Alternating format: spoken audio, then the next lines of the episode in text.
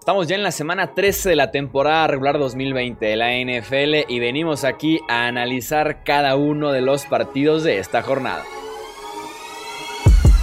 Hablemos de fútbol. Hablemos de fútbol. Noticias, análisis, opinión y debate de la NFL con el estilo de Hablemos de fútbol.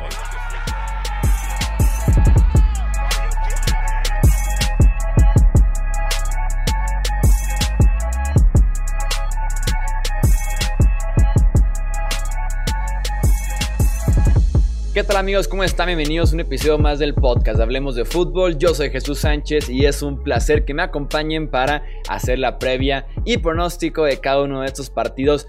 Una semana rara, lo que platicábamos antes de iniciar con el podcast. Cuando un Browns en contra de Titans pinta como uno de los mejores partidos, sin duda alguna tiene la etiqueta de una semana un poco rara, un, poco 2020 el asunto, pero bueno, venimos aquí a hacer previa y análisis de cada partido. Me acompañan, como siempre, el buen Alejandro Romo. Bienvenido, Romo, ¿cómo estás? ¿Qué tal? Muy bien, muchas gracias. Eh, una semana más ya se nos fue. Eh, bastante raro no tener el Thursday Night Football y, en lugar de eso, eh, digo, haber cerrado la semana pasada con un Wednesday Night Football que me parece que solo ha pasado dos veces en la historia con, con esta. Entonces, una semana bastante atípica. Y aparte creo que la última vez que tuvimos un partido el miércoles fue en 1936. Entonces, decir que uno antes. Ah, ¿sí? Ajá, o sea, ya en, eh, en, la unión del NFL, no sé si te acuerdas, me parece que fue en el 2012 que fue el season opener de Giants contra Cowboys. Por X o Y razón lo movieron de un jueves a un miércoles. No recordaba que fuera el miércoles. Sí, no, no me acordaba que ese juego fuera, fuera el miércoles, pero sí, tuvimos casi... Estamos, tenemos todavía cuatro semanas de temporada para que algo pase y tengamos partido el viernes para poder decir que tuvimos de lunes a domingo partidos, porque el sábado ahí viene, el sábado tendremos en semana 15, semana 16, ya nada más faltaría un partidito el viernes para poder tener los siete días de la semana en algún punto de la temporada. Y también está por acá el buen Tony Álvarez, bienvenido Tony, ¿cómo estás? ¿Qué tal, eh, Alex Chuy? Chuy, Alex, un placer eh, saludarlos. Bastante, bastante que platicar.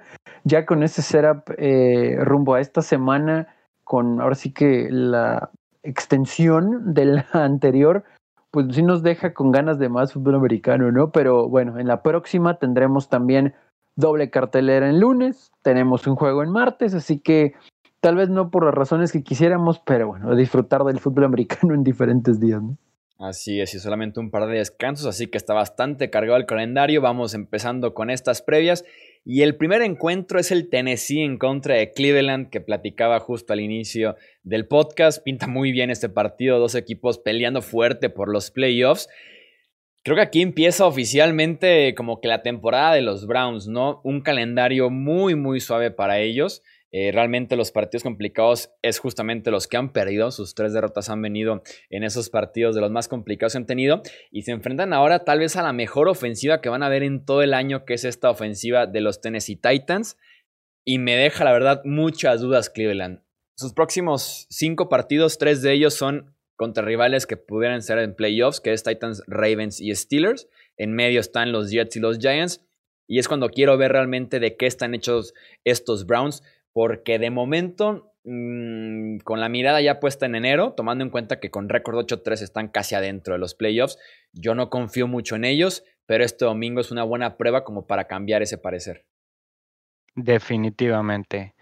Hay que ver qué tal se pueden comportar los Browns contra un equipo con una ofensiva tan fuerte y especialmente que ellos también pueden correr el balón como son los Titans. Mira, fíjense la estadística. Desde el 2019, los dos mejores corredores que han habido en prácticamente todas las categorías es Nick Chubb y Derrick Henry. En yardas, eh, en yardas por juego, Henry está en 1, Chubb en 2. En juegos de 100 yardas, Henry está en 1, Chubb en 2.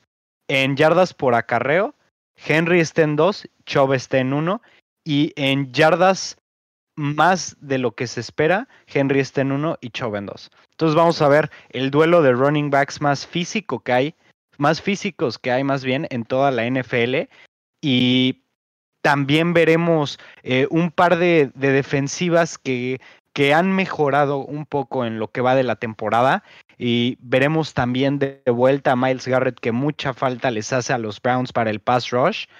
Entonces yo creo que este va a ser un juego bastante interesante, muy pero muy terrestre y que lo va a ganar probablemente quien tenga la última posesión. Sí, va a ser un, un juego, yo creo que sí vamos a ver unos Browns que van a estar a la altura de, este nivel, al menos en contra de los Titanes, porque ya hemos hablado de que la secundaria, sobre todo de los Titans, pues no asusta a nadie.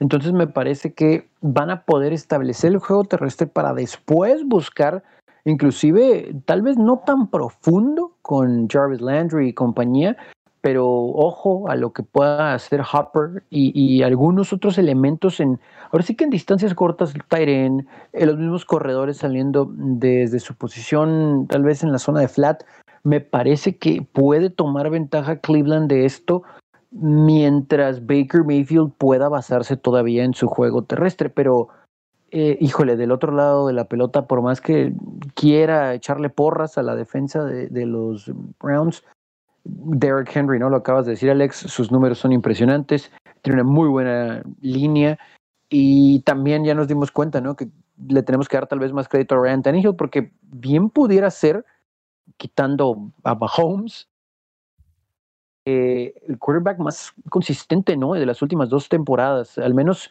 desde que tomó las riendas de los Titanes para acá, muy pocas veces se ha equivocado, sí le han simplificado en ocasiones el playbook, pero ha podido ganar encuentros con su brazo y con sus piernas en ocasiones. Así que sí me imagino un juego muy cerrado.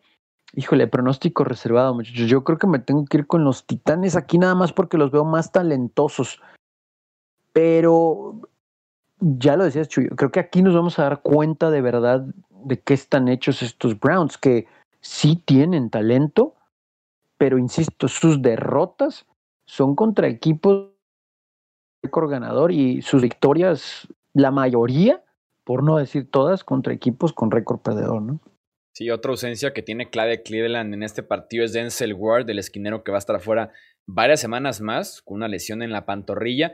En ese sentido, AJ Brown, que ya es favorito de este podcast, pudiera aprovecharse de esa secundaria de los Browns y si se ya convertido en un partido de muchos puntos y es momento al final del encuentro eh, cerrarlo pasando el ovoide con posiciones ya contadas, eh, prefiero por bastante a Ryan Tannehill actualmente que a Baker Mayfield. Que el mismo Mayfield y su staff ofensivo admiten que están ahorita en un plan de preferir la ganancia de 5 yardas segura que poner el balón en riesgo con un pase de 15 20 yardas. Y por lo mismo Mayfield promedia menos de 200 yardas por partido pero también apenas tiene 7 intercepciones. Nada que ver con las 21 de la temporada pasada. Entonces, en ese aspecto, creo que Tennessee está más preparado para un duelo físico, para un duelo prácticamente de postemporada. Eh, en diciembre, con ese ambiente de playoffs, también tengo que ir con, con los Titans en este encuentro para ganarlo.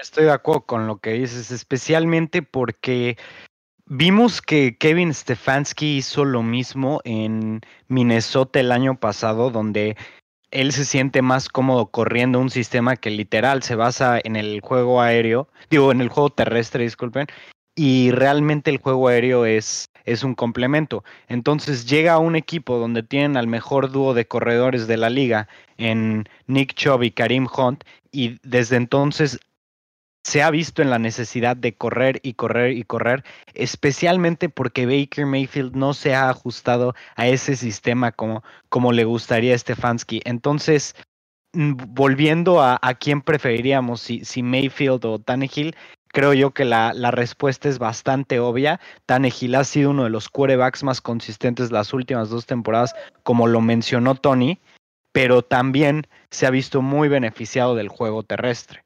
Entonces, si quitamos ambos juegos terrestres, aún así me quedaría con Tannehill. Y creo yo que como defensa, tal vez sea mejor la de Browns, pero como, como equipo en general y sobre todo en el cocheo, confío más en Mike Bravel de lo que confío en Stefanski. Entonces, yo también voy con Tennessee. Sí, al menos nos ha demostrado Tennessee que puede ganar juegos importantes, ¿no? Lo hicieron la temporada anterior con este grupo de coaches y jugadores y los Browns temporada tras temporada, al menos desde la llegada de Baker Mayfield y todo este grupo de jugadores, no nos han demostrado eso, ¿no? Entendemos que en esta ocasión puede ser diferente, pero hasta que no lo hagan, no vamos a poder confiar en ellos. Exactamente, que nos prueben lo contrario en este partido. Vamos al oeste de la NFC con un partido tan, pero tan importante que es el Rams en contra de Cardinals. Eh, importantísimo para ambos porque la pelea está cerradísima en esa división. Los Rams están 7-4, los Cards están 6-5. Eh, Ahí viene San Francisco y Seattle tiene un partido sencillo que ya veremos más adelante. Entonces, eh, están obligadísimos los dos a ganar este partido. Y yo veo una clave muy, pero muy marcada en este encuentro y es que Kyler Murray no está al 100%. Eh, sin duda alguna tiene algo en el hombro derecho. Se le vio en el partido en contra de Seattle, que es cuando sufre esta lesión. Eh, no está corriendo porque no se quiere exponer al golpe. Se le nota en su tipo de acarreos, en el tipo de jugadas que manda incluso Cliff Kingsbury.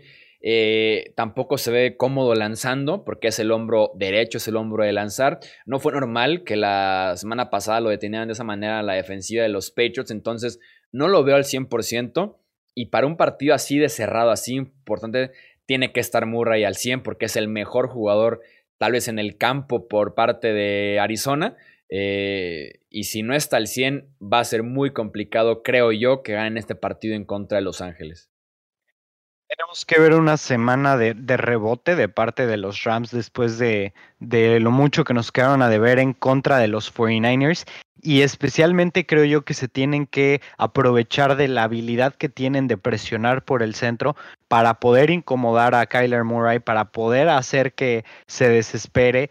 Y como lo mencionaste tú, lastimado Murray no, no tiene la misma habilidad, no tiene la... Eh, las dos dimensiones de su juego, que también es el terrestre, porque como, como dices, desde el partido contra Seattle hemos visto un Kyler Murray que ha estado muy conservador a la hora de, mover el balón por tierra, entonces ha preferido lanzar mucho.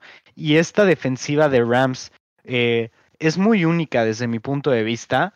Eh, tienen muy buena defensiva secundaria y también pueden presionar al quarterback. Entonces creo yo que van a estar poniéndole mucha presión constante, van a estar incomodando todo el partido a Murray y esa va a ser la clave para que los Rams ganen. Porque creo yo que los Cardinals no van a tener la defensiva necesaria para poder neutralizar a, a la ofensiva de McVeigh en un, en un duelo como este. Y a pesar de que los Rams llevan seis partidos consecutivos sin anotar 30 puntos, que por cierto es la racha más larga que ha tenido Sean McVay, de no anotar 30 o más puntos, yo creo que este juego se acaba eso.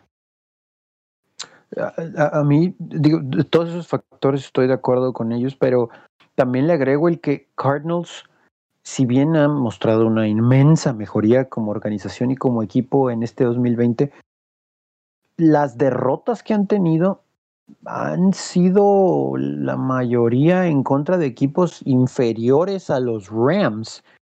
Y los Rams, si bien eh, el juego anterior no, no gustaron, eh, que también le tenemos que dar crédito a San Francisco, pero ya hablaremos de ellos en su momento, creo que en el matchup, tanto ofensiva contra defensiva de los dos equipos, le tenemos que dar la ventaja a los Rams, ¿no? Eh, insisto, vienen de una derrota dolorosa, pero también es el típico juego en el que pueden hacer el famoso bounce back, porque si con Murray sano veíamos cierta presión a él, que le obligaba a rolar, que sí podía establecer el juego terrestre en ocasiones para ayudarse un poquito, pero cuando tenía que pasar podemos ver claramente los números de DeAndre Hopkins. Han ido ligeramente a la baja y es por la presión a Kyler Murray.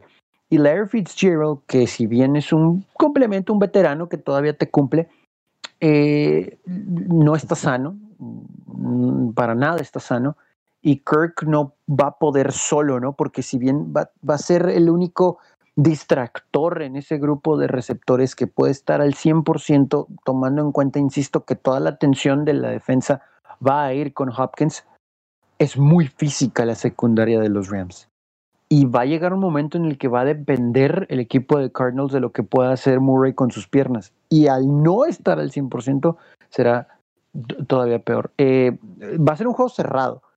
Aparte así le gusta ganar a los Rams, juegos cerrados de pocos puntos, pero también tengo a Los Ángeles ganando y las cosas se cierran tanto en el oeste y ya hablaremos del juego de los Niners, ¿eh? porque también ahí hay un tema interesante, pero el, matchup general no me gusta a estas alturas de la temporada y en este momento para los Cardinals en contra de los Rams. Sí, además regresa Jalen Ramsey, que no estuvo presente la semana pasada por una molestia en la cadera que se presentó justo antes del partido. Está jugando muy bien Ramsey, está ahora sí jugando como un esquinero top 3 tal vez en la NFL. Ese duelo en contra de Hopkins pinta eh, muy bien. Además de que Sean McVay ha demostrado mucho más que Cliff Kingsbury en ese tipo de partidos, pero en el oeste, la NFC, puede pasar de todo y nos suelen dar muy buenos encuentros. Justamente vamos con, el, con otro equipo que también está en esta división, que es San Francisco. Eh, uno de los dos partidos de lunes por la noche en contra de los Buffalo Bills.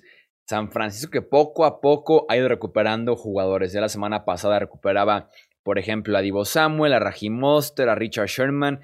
Esta semana planea regresar Brandon Ayuk de la lista de COVID-19. Entonces, poco a poco han ido mejorando en ese aspecto. Y, y, un, asunto clave en este partido es la defensiva de Buffalo por tierra en contra de la ofensiva terrestre de los Niners. Si bien hay muchas dudas todavía con Nick Mullens porque Jimmy Garoppolo continúa en la lista de reserva de lesionados, lo que sí sabe hacer muy bien San Francisco es correr el ovoide, más ahora que está Monster de regreso, incluso con Samuel, incluso con Ayuk. Y la defensiva de Buffalo por tierra es espantosa. La 25 de la NFL en yardas permitidas, la 29 en touchdowns permitidos y la 27 en yardas por intento de acarreo. Creo que la van a pasar mal con ese ataque y a San Francisco a la ofensiva le puede bastar con correr, correr y correr y esconder un poquito a Nick Mullens en este encuentro, Tony. Y, estoy totalmente de acuerdo con lo que mencionas, pero te voy a cambiar el panorama. Eh, con las mismas posiciones, pero al revés. El equipo de Buffalo corriendo la pelota no ha sido lo que se esperaba. Y esta defensa de los 49ers, yo los veo, como, como decías, en, en el roster general que van recuperando a gente, que están siendo lo más cercano a lo que pueden de la versión del año anterior, o al menos de lo que intentamos en el kickoff inicial de la temporada, ya después del primer juego, pues todos sabemos lo que ha ocurrido en San Francisco, pero hay algo de los Bills, cualquiera diría que, bueno, todos necesitan un monstruo de tres cabezas para correr y en situaciones eh, específicas está un jugador, está otro, inclusive varios equipos han optado por utilizar a un corredor y quedarse con él en una serie ofensiva y a la siguiente serie ofensiva van con, con el otro. Pero honestamente, Singletary ha quedado de ver. Zach Moss, yo pensé que por su talento iba a terminar por ser el titular indiscutible, o al menos el uno en este depth chart y no ha sido. Y después estaba el caso de Yeldon que ha sido situacional, ¿no? Entonces, si bien me parece que tienen un muy buen staff de coaches, no han podido establecer el juego terrestre como hubieran querido para quitarle presión a Josh Allen. Y aquí es donde entra el problema. Los Bills van a ganar por Josh Allen y van a perder por Josh Allen. Va a ser un pase increíble y se va a quitar tal vez la presión y va a rolar y, va a lanzar una raya, un strike a Dix o al resto de los receptores que tiene, que son muy talentosos y hábiles y de muy buenas manos, o se va a quedar con la pelota tanto tiempo en la bolsa que va a terminar por perderla o inclusive puede lanzar una intercepción. Eh, me parece que el juego contra los Chargers anterior un ejemplo claro de eso, un duelo que en teoría tenían controlado y que por errores de su ofensiva, inclusive me atrevo a decir que hasta en cierta selección de jugadas, más allá de que acabo de alabar al staff de coaches de los Bills, eh, le dieron la oportunidad a los Chargers de estar ahí.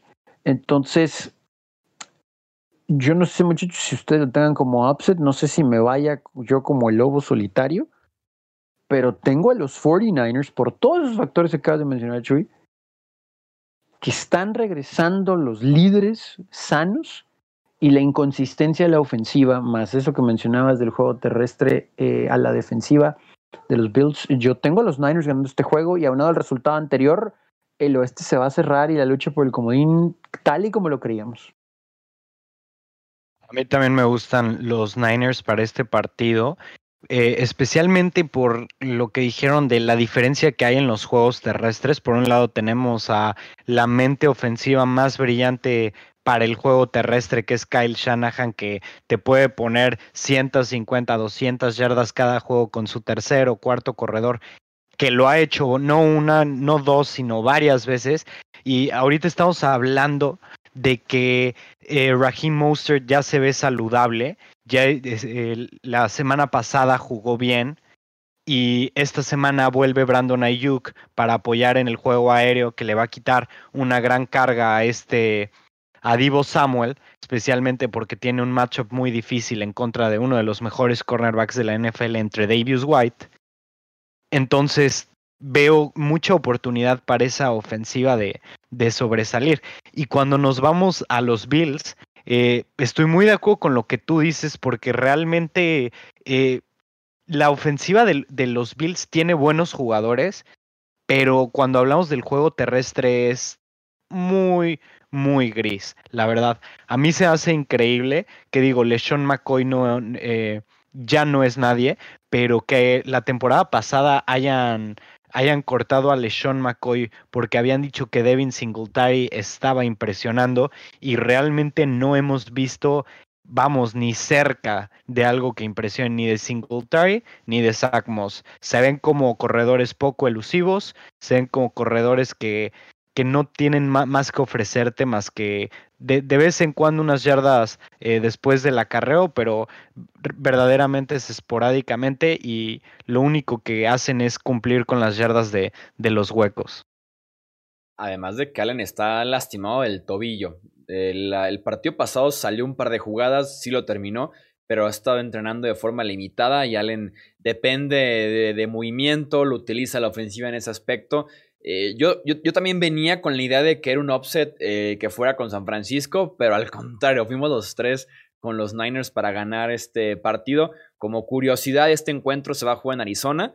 Eh, ciertas restricciones de semáforo rojo en Santa Clara sacaron a los Niners de este condado y su casa temporal es el estadio de, en, Arizona, así que este encuentro de Monday Night Football será en Arizona, a pesar de que no están involucrados los Cards en este partido. Será el segundo viaje de Buffalo a este estadio en lo que va de la temporada.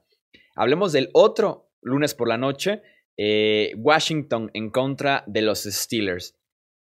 No sé si es mi imaginación, si lo estoy viendo de forma errónea o qué, pero creo que este partido es un partido trampa para Pittsburgh. Sobre todo por la parte, creo, creo yo que aparte de que el matchup es complicado, el tema del descanso, el tema de las distracciones, de todo lo que han vivido en los últimos días con los Steelers, Washington trae 10 días de descanso no, trae 11 días, porque incluso se recorrió el lunes por la noche. Trae 11 días de descanso, mientras que los Steelers traen 5.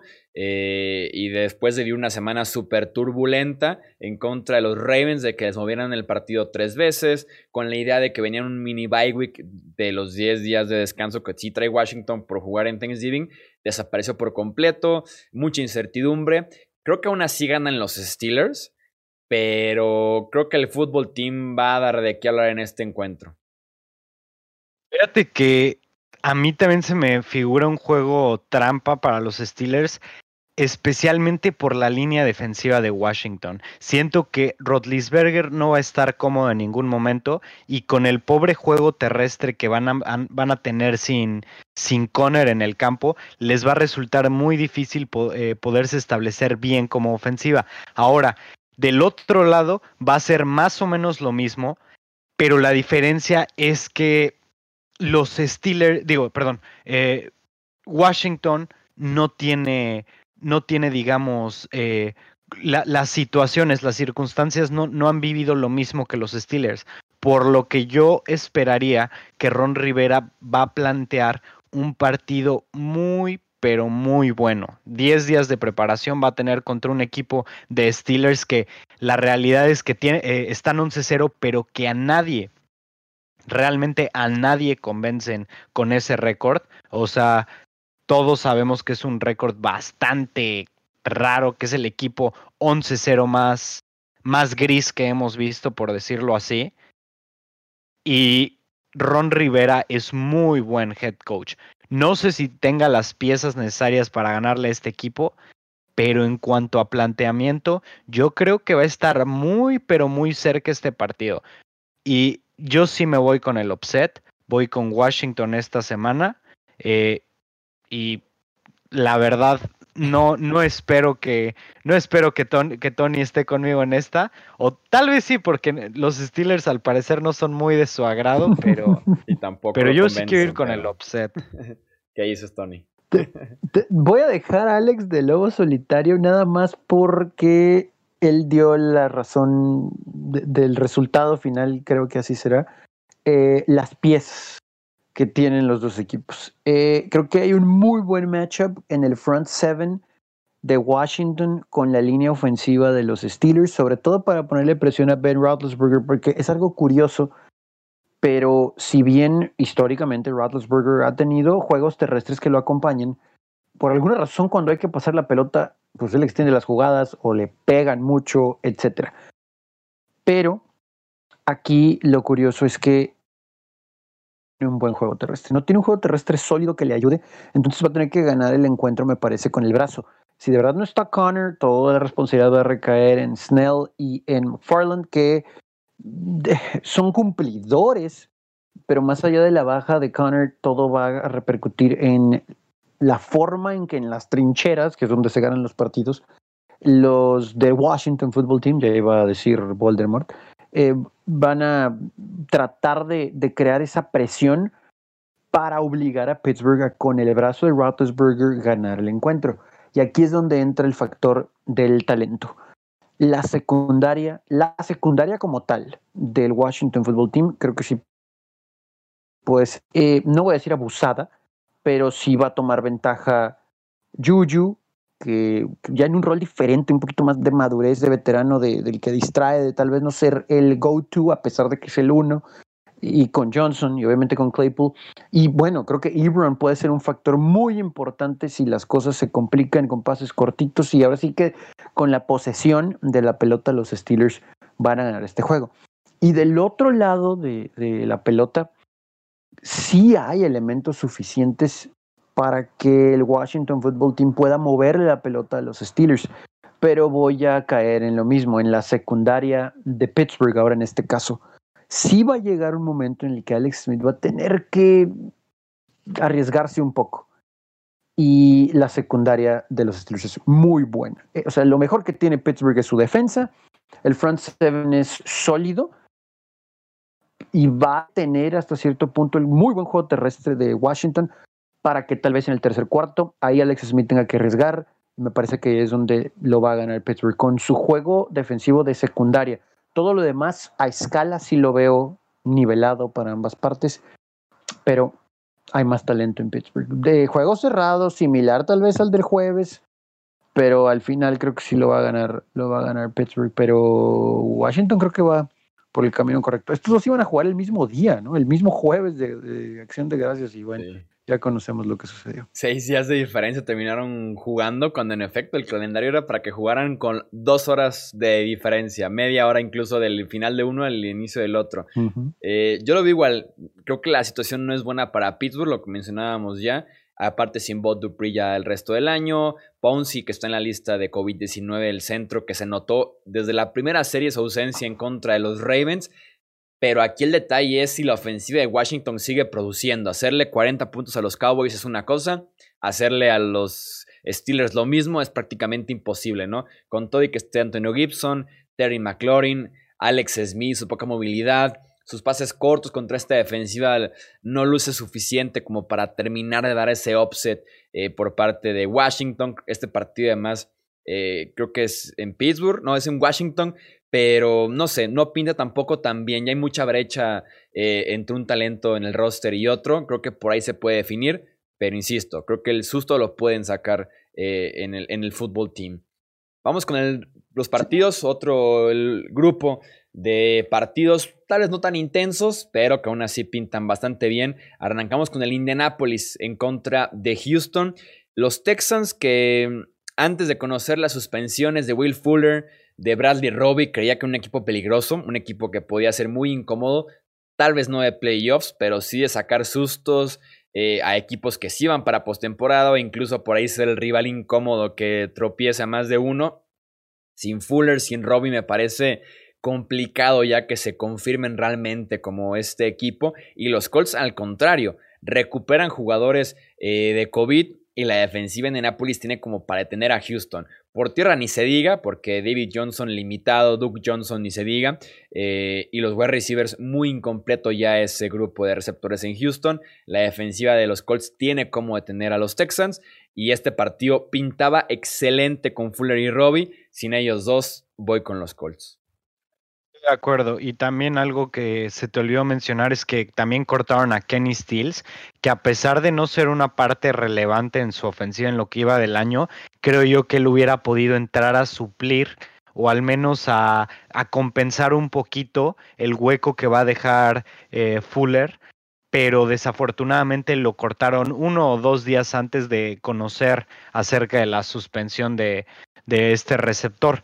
Entonces, los Texans se van a quedar sin, sin su arma principal aérea. Y digo, Deshaun Watson va a tener un partido muy difícil en contra de una defensiva que ha sido muy buena, especialmente, eh, especialmente en el juego aéreo y que con un juego terrestre tan pobre como el que tienen los Texans, que son la, ofensiva número 31 terrestre contra una, una de las mejores defensivas eh, también por tierra, va a ser un partido donde este de Sean Watson se vea forzado a lanzar y lanzar y lanzar.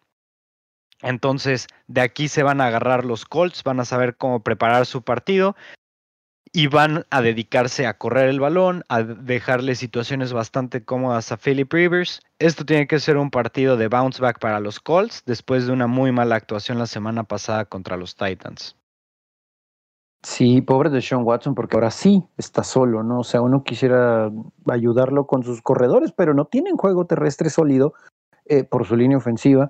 Entonces, eh, eh, pobre Houston, ¿no? Pero tal vez en algún momento pudiera estar un poco cercano el marcador por Deshaun Watson, pero nada más.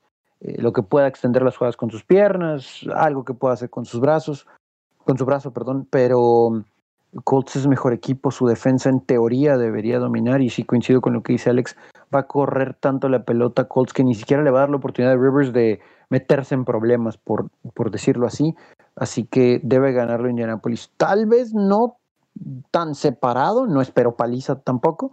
Eh, no sé, dos posesiones, diez puntos, algo así. Pero hasta cierto punto con facilidad los Colts regresan al camino del triunfo.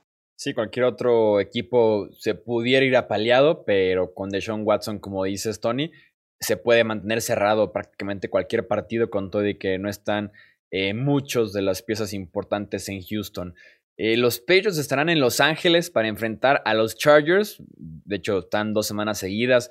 Primero contra Chargers, la próxima semana contra los Rams. Los Pats que jugaron defensiva y equipos especiales la semana pasada en contra de Arizona y con eso fue más que suficiente. En este partido contra Los Ángeles, esas dos vuelven a ser las claves. Por Herbert, para poder detener al joven sensación al joven quarterback que de verdad que ha sido eh, el que ha estado rompiendo la NFL desde la semana 2 que entró en lugar de Tyrod Taylor y también en equipos especiales porque Los Ángeles tiene tal vez la peor unidad de equipos especiales en toda la NFL. Además, en un Bill Belichick contra Anthony Lynn, la respuesta es obvia de quién puede preparar un mejor partido, quién puede llevar a cabo una mejor situación a lo largo de los 60 minutos. Eh, con todo y que el viaje es complicado, tengo a, a los Pats ganando este partido. Uy, aquí va a haber conflicto de interés, señores. Pero es cierto, realmente... aquí está el duelo directo. Sí, el duelo directo. Pero realmente yo pienso que New England va a batallar mucho con Justin Herbert. Eh, la semana pasada vimos un mejor partido de la, de la defensiva secundaria de New England, especialmente cuando se trató de, cubrir al mejor wide receiver del NFL de Andre Hopkins, que lo limitaron a menos de 60 yardas. Pero creo yo que Justin Herbert es el tipo de quarterback que le puede complicar las cosas a New England. A Herbert no le da miedo ir largo. Y a pesar de que eso no ha sido un problema con New England en toda la temporada, pienso yo que en este partido se va a exponer un poco ese lado y también que, ya con Eckler en el equipo, que es un running back que puede cachar muy bien el balón, también van a dar problemas. Sin embargo, no creo que la defensiva de los Chargers pueda detener el juego el juego terrestre de los Patriots y la ofensiva dinámica que traen con Cam Newton. Ojo, si Cam sale a jugar bien, digamos, bien estilo con cómo jugó contra Texans. No, no, no nada impresionante, pero un partido bueno, un partido decente, New England se debe llevar este partido tranquilamente. Pero si, lo, si, si los defensive ends, los pass rushers de, de los Chargers pueden poner constante presión, este partido puede estar muy en las manos de, de Los Ángeles. Yo aquí voy a, aventarme eh, una predicción un poquito dolorosa, porque me parece que va a ser otra derrota para los Chargers de una posesión en un juego en el cual vamos a estar aquí platicando seguramente en, en el próximo análisis de la semana de que los Chargers estuvieron ahí, de que pudieron ganar, de que esta situación de juego en particular les termina costando, porque se resume en coaching. Eh, seamos muy sinceros, ¿no? Eh, eh, aún con tal vez no el mejor grupo de jugadores que ha tenido Bill Belichick, de todos modos puede ajustar junto con lo que puedan presentar sus coordinadores para crear ciertos problemas a Herbert en algún momento del encuentro. También creo que los Chargers no van a tener problemas para moverle la pelota a los Patriots. Pero volvemos a lo mismo, cuando sea el último cuarto, quedando tres minutos abajo por cuatro, eh, Anthony Lynn y Shane Steichen se van a encargar de elegir muy mal ¿no? la jugada y va a haber tal vez presión aquí, no va a poder bloquear de algún lado cuando alguien venga a, buscar a Herbert y eso tal vez va a generar que el mismo joven se equivoque o que simplemente no haya algo porque la cobertura va a ser muy buena. Entonces creo que, creo que algo así vamos a ver y la clave también siento que yo siento que los Chargers sí le pueden llegar a Cam Newton, pero creo que el juego no tiene que depender de Cam al 100% con sus piernas o con sus brazos, sino con lo que decía ahorita Alex, estableciendo un juego terrestre, que eso sea la base del, game plan y ya después se va a abrir un poquito porque seamos sinceros, la secundaria de los Chargers no es muy buena, no va a estar Melvin Ingram, eh, todo va a recaer en Joey Bosa, pero creo que nos hemos dado cuenta que independientemente de quién esté en la línea ofensiva de los Patriots, puede haber gente que puede bloquear a Bosa y si Bosa está solo, no va a haber presión acá. Entonces, ese va a ser el factor. No va a haber problemas para que los Chargers muevan la pelota, pero al momento de anotar, eh, creo que ahí se puede cerrar un poquito la ventana. Y del otro lado, que los Patriots pueden establecer el juego terrestre. Y, híjole, insisto, o el 90% es Anthony Lynn, pero Shane Steichen, hay momentos de juego en que su selección de jugadas no es la correcta. Y no todos mencionan a Shane Steichen. Deberíamos de ponerle un poquito más atención a eso. Yo de todos modos a este partido sí le pondría como la etiqueta de alerta de offset. ¿eh? Si consideramos que es realmente un offset que Nueva Inglaterra pierda versión 2020 de visitante, pero no descarto para nada las chances de los Chargers. ¿eh? Sí, sí se me hace que tienen dos, tres herramientas que es los wide receivers y Justin Herbert, eh, a Joey Bosa, eh, Cam Newton que frío caliente de un momento para otro tirándole más a frío que caliente. Yo no descarto el offset de los Chargers. Sí me parece que este partido o se va a definir con una posición pocos puntos o, o en una de esas sí pudiera ser este partido para el local, en este caso Los Ángeles. Hablemos de la división sur de la NFC, Nueva Orleans en contra Atlanta, muy complicado cuando se enfrentan dos equipos en un lapso de tres semanas. Hace 15 días fui con Atlanta y aunque me gustan otra vez las chances de este domingo para los Falcons, no lo volvería a hacer. Me quedó claro que los Saints son el mejor equipo y por bastante de estos dos. Pero es que Tyson Hill viene de un partido espantoso en contra de los Broncos. Creo que una estadística era que en los primeros 16 jugadas de pase de los Saints el domingo contra los Broncos. 25 yardas solamente consiguieron a la ofensiva. Eh, ¿Entre los dos equipos o...? No, nada más Tyson Hill. Y nada más Tyson Hill, quitando a Kendall Hinton. Kendall Hinton yo creo que consiguió negativas yardas en sus primeros 16 intentos de pase. Eh, y Atlanta viene de una paliza en contra de los Raiders con su defensiva que está jugando a un nivel muy alto. Ahora la visita es en el Mercedes-Benz Stadium. Eh, y más porque esos equipos suelen dividirse partidos durante la temporada. Insisto, me gustan las chances de los Falcons, pero voy a ir de todos modos con los Saints en los pronósticos, confiando en que viene un rebote positivo para Tyson Hill y para Sean Payton a la ofensiva. Está difícil eso, pero ya estoy cansado de apostar en contra de los Saints, incluso sin Drew Brees, porque tienen la mejor defensiva total de la NFL. Muy buenos poniendo presión, excelentes, los mejores deteniendo la carrera más bien, y su defensiva contra el pase es muy buena también. Son la defensiva más completa hoy en día en la NFL y a pesar de tener a Tyson Hill, encuentran las maneras las maneras de ganar. También tienen a Alvin Camara, que no había tenido mucho éxito en contra de, de los Falcons, pero el partido pasado ya le fue un poquillo mejor, fue eh, encontró la zona de anotación por primera vez. Y ojo con esto, porque Camara no ha sido utilizado de la manera usual desde que está Tyson Hill tiene dos partidos en su carrera donde no ha recibido ni un solo pase y han sido los dos pasados, o sea, bajo Tyson Hill, los dos.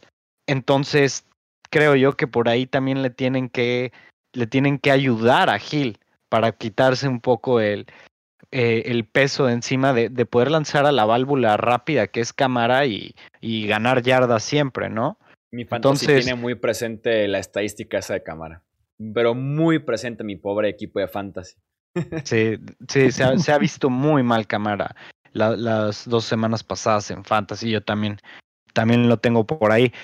Entonces, no voy a apostar en contra de los Saints, a pesar del partidazo que dieron los Falcons la semana pasada, que apalearon a los Raiders, pero aún así voy con los Saints.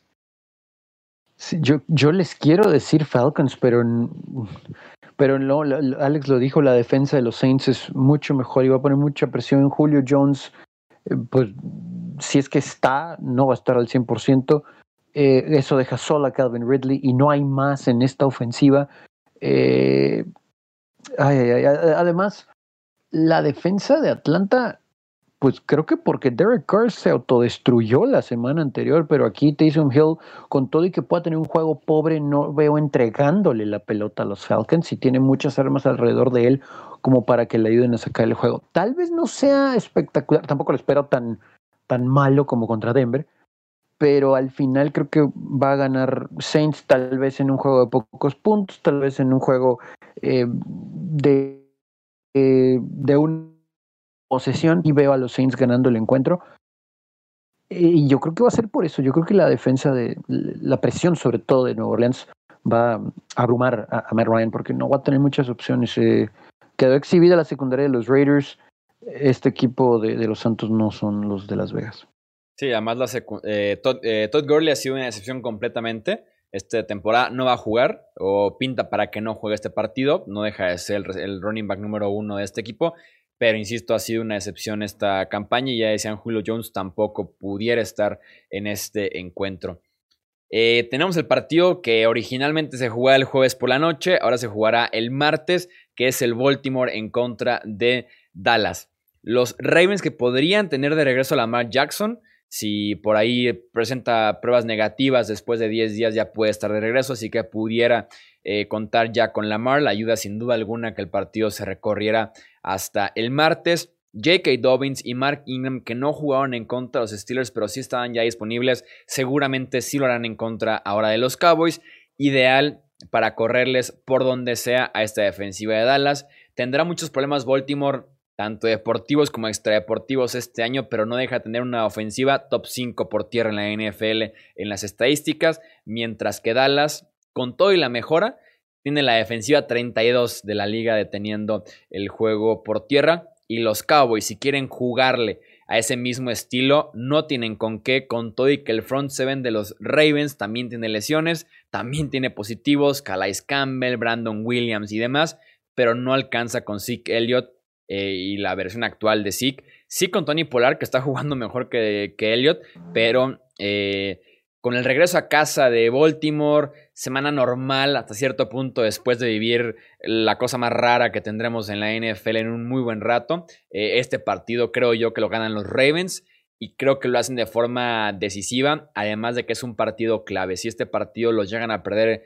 los Ravens, matemáticamente siguen en la pelea, pero la parte moral, la parte de haber perdido en contra de Dallas, de lo que está pasando actualmente extradeportivo, sí pudiera ser la estocada final en la temporada de Baltimore. Sí, estoy de acuerdo con lo que dices, porque sería un golpe anímico muy grande eh, perder tres partidos consecutivos, o, ya serían cuatro. Serían cuatro y se pondrían ya 6-6, ya dejarían de tener récord ganador. Después de sí, empezar como 5-1, ¿no? Sí, sí, porque son New England, lo Tennessee, Steelers y ahora serían los Cowboys, ¿no? Y sobre todo que, que, los Cowboys son un equipo bastante malo, les pegaría muy duro anímicamente, pero volvemos a lo mismo, los Cowboys van a tener 10 días de preparación para ese partido, eh, seguramente, seguramente van van a llegar bien, van a llegar sanos, entonces los Ravens se enfrentan con la parte más difícil que es como el break point, porque de aquí se puede definir si van a playoffs o si se van a su casa. Yo lo veo algo similar hasta cierto punto como el de Steelers ante Washington Football Team, solo que los Cowboys a la defensa no tienen ni cerca lo que puede presentar el football team, ¿no? Con pass rush, con front seven, eh, con linieros defensivos. Entonces, me parece que ahí esa va a ser la ventaja. Ya lo decía Chuy, el ataque terrestre. No creo que Lamar sea factor, honestamente. Yo sí creo que va a jugar, si es que sigue dando negativo, pero no creo que lo van a arriesgar a que él con su brazo o inclusive tratando de extender jugadas, pues vaya a, a ser un factor real para ganar. Creo que va a ser eso el juego terrestre, aunado a la defensa con todos sus problemas de Baltimore, pero sobre todo la secundaria, porque Andy Dalton en algún momento vamos a suponer que puedan correr la pelota y coincido en que Pollard ha estado mucho mejor que Elliot, al menos en el último mes, mes y medio de temporada, pero Andy Dalton va a tener que hacer jugadas, va a tener que depender de CeeDee Lamb y también de lo que le pueda ayudar a Murray Cooper. Y, ok, podemos argumentar que los Steelers soltaron muchos pases de Ben Roethlisberger, pero también fue una muy buena labor de la secundaria de Baltimore que los mantuvo en el encuentro. Así que algo similar espero acá, eh, tal vez cercano al principio, al final creo que se va a despegar Baltimore por dos posesiones. No espero tampoco una super paliza ni 40 puntos, pero al final sería muy raro que los Ravens no ganaran este juego. Creo que va a ser por eso, juego terrestre de sus corredores y el juego de su, de su defensa, especialmente de su secundaria. Vamos con la ronda rápida de partidos para esta semana 13. Arrancamos con el Denver en contra de Kansas City. Desde que llegó Big Fangio, tienen marca de 3-0 los Chiefs en contra de los Broncos y un diferencial de 96 contra 25. Y eso que no jugó Patrick Mahomes uno de esos tres partidos. Regresan los quarterbacks de los, de los Broncos después de una semana tan polémica, eh, pero no es suficiente. Creo que hasta los Chiefs apalean a los Broncos. De acuerdo contigo. No le veo manera en que los Broncos puedan dar pelea esta semana. Eh, un equipo que realmente no, no se le ve mucho actualmente, no tienen las armas eh, ofensivas para ponerse al tú por tú con los Chiefs, entonces deben de ganar caminando. Sí, yo tengo la defensa de los Chiefs en el Fantasy, entonces ya la voy a poner de titular.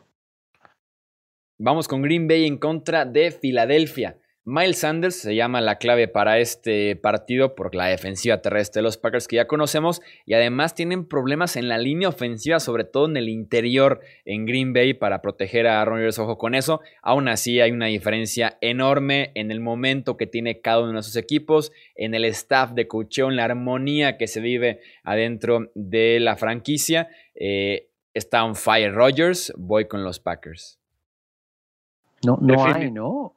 Perdón, o sea, no, no hay, creo, algún argumento, porque lo que yo apelaba de Carson Wentz la semana anterior para tratar de extender jugadas y darle oportunidad a sus receptores, no tienen línea, no tienen juego terrestre.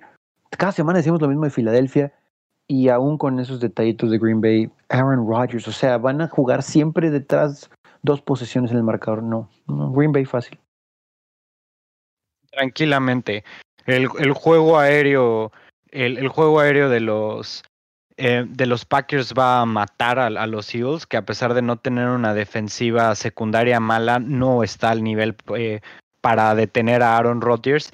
Y la defensiva secundaria de los Packers ha sido, ha sido buena y no se necesita mucho contra Carson Wentz eh, esta temporada. Entonces yo espero que, que lance al menos un par de intercepciones en este partido. Que Metcalf ya abusó de Darius Slay el lunes por la noche, ahora le toca a Davante Adams, ¿no? Vayas par de semanas para Darius Slay. Eh, Vikings en contra de los Jaguars. Jacksonville que llega a este partido sin su mejor pass rusher. Dos principales esquineros. DJ Shark, su mejor wide receiver, está en duda. Y además creo que la magia de Mike Lennon, si cuatro cuartos se me hizo mucho, imagínense dos partidos consecutivos. Regresa Adam Thielen. Espero que sea otra vez agresivo Kirk Cousins con Thielen de regreso. Voy con Minnesota fácil, ¿no? El equipo creo que aquí de los Vikings tratando de colarse ahí en un lugar de playoff, juego terrestre, ataque aéreo, Jefferson, el regreso de Tillen, una defensa que está tomando un buen nivel. Es un abuso, creo, lo que vamos a ver este fin de semana en este juego. Con mucha hambre de ganar, con mucha hambre de ponerse en un lugar para playoffs y por otro lado un equipo con muy poco talento. Chicago en contra de Detroit. Eh, los Lions que estarán estrenando head coach interino y que hasta eso en la NFL este año ha, coincidido lo de nuevo entrenador, eh, nuevo equipo prácticamente, aunque no creo que pase con los Lions, también hay niveles. Eh, Kenny Goladay en duda, de Andre Swift en duda, son los dos jugadores más importantes en Detroit este año y está confirmadísimo, han sido pilares de la ofensiva. Sin ellos dos y contra la defensiva de los Bears en busca de revancha y con buenos matchups en ese front seven, eh, creo que los Bears vuelven a ganar después de también creo que cuatro derrotas consecutivas.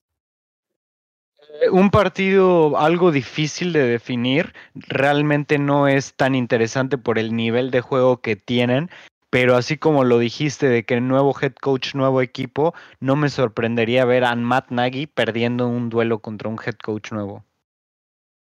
Sí, este está difícil. Yo lo tengo como un volado. Y, honestamente, no sé si decirles que un juego de pocos puntos o un shootout, más allá de la defensa de, de Chicago, es un juego divisional. Matt Stafford, a pesar de lo que comentabas, de, de Kenny Galladay, eh, yo me voy a ir. Ay, ay, ay. Híjole, ¿saben qué? Me voy a ir con Detroit. Eh, yo creo que es como los últimos clavos en el ataúd de este equipo de Chicago sobre todo por la ofensiva, que es triste, porque creo que la defensa es buena, eh, pero pues no hay nada la ofensiva. Pobre Allen Robinson, no tiene nada, ¿no? Eh, que le ayude, ningún quarterback, y ahora pues la movilidad de Trubisky es nula, ¿no? O sea, por lo menos eso tenía y ahora ni, ni eso vimos. Giants en contra de los Seahawks, al parecer Daniel Jones no va a estar disponible para este partido. De inicio va Colt McCoy. Eh, su primer pase la semana pasada fue casi una intercepción en contra de los Bengals. Eh, creo que la ofensiva de Seattle no la tiene sencilla. Creo que va a ser complicado este partido contra esa defensiva de los Giants. Creo que va a ser la típica victoria de Seattle en la que no convence tanto, en la que no generan tanta separación como uno le gustaría ver ya para eh, diciembre, ver un buen nivel por parte de Seattle, pero en contra de Cole McCoy, sin duda alguna van a ganar este partido. De acuerdo contigo, un partido muy similar al que jugaron eh, los Seahawks el lunes, donde eh, eran el rival superior, pero definitivamente, y aún así estuvo competitivo el partido hasta el final. Yo, yo espero algo muy similar. Sí, tal vez no hay que exigirle tanto a Wilson y compañía tomando en cuenta eso, que saben que con lo justo pueden ganar, pero sí creo que le puede dar más confianza a este front seven de Seattle que parece que con Carlos Dunlap ahí ha generado problemas a las líneas contrincantes. Entonces me parece que esto le puede ayudar en ese sentido a los hijos. Eh, Raiders en contra de los Jets. Eh, otra prueba para Las Vegas de volver a convencernos que puedan apalear un equipo que sin duda alguna es inferior a ellos. Me gustaría bastante ver ese buen nivel otra vez por parte de los eh, Raiders después de haber perdido de forma miserable en contra de la defensiva de los Falcons y ese equipo de Atlanta. Sin duda alguna la defensiva de los Jets no tiene nada que ver con esa de los Falcons.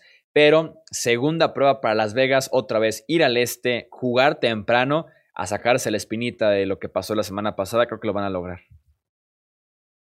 Sí, llega similar una situación al, equipo de Raiders que el año anterior. Eh, mismo récord, la, la, semana pasada y terminan siendo apaleados y luego perdían con los Jets. Pero ahora los Jets son muy, muy, muy malos. No me sorprendería que Las Vegas no, no gane este juego y que los Jets obtengan su primer triunfo. Creo que vamos a ver otra vez esa confianza al juego terrestre de los Raiders, Derek Carr no equivocándose. Y me imagino que la secundaria de, de Las Vegas algo va a demostrar ¿no? ante este pobre equipo ofensivo de los Jets.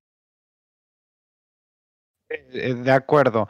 No, no tienen con que los Jets realmente. Y Las Vegas se va a querer reponer después de un partido desastroso. Entonces yo creo que los Raiders ganan. Miami en contra de Cincinnati ya para cerrar. Inicia otra vez Brandon Allen el partido en contra de la defensiva de los Dolphins. Brian Flores te dice prácticamente todo lo que debes de saber. La historia a seguir es que eh, Tua sigue limitado. Ryan Fitzpatrick no lo hizo mal la semana pasada. Y ya dijo Flores que el domingo en la mañana va a decidir quién juega dependiendo de cómo se sienta Tua. No me sorprendería que le den descanso una semana más y vayan a la segura con Fitzpatrick. No arriesgar al novato que es tu futuro. Vamos cuidándolo. Definitivamente el rival se presta, ¿no? Sí, exactamente. Más apilar otra W, no arriesgar a tu al futuro de tu franquicia, fácil. Ahí están entonces los pronósticos de cada uno de los partidos de semana número 13. Recuerden que pueden darnos también su opinión. Twitter, Facebook, Instagram nos encuentran como Hablemos de Fútbol. Y también el nuevo grupo de Discord, que lo pueden encontrar también ahí en las redes el link para que se unan a la conversación con otros amantes de la NFL. En nombre de Alejandro Romo, de Tony Álvarez, yo soy Jesús Sánchez y eso es todo por este episodio. Gracias por escuchar el podcast de Hablemos de Fútbol. Para más, no olvides seguirnos en redes sociales y visitar hablemosdefutbol.com.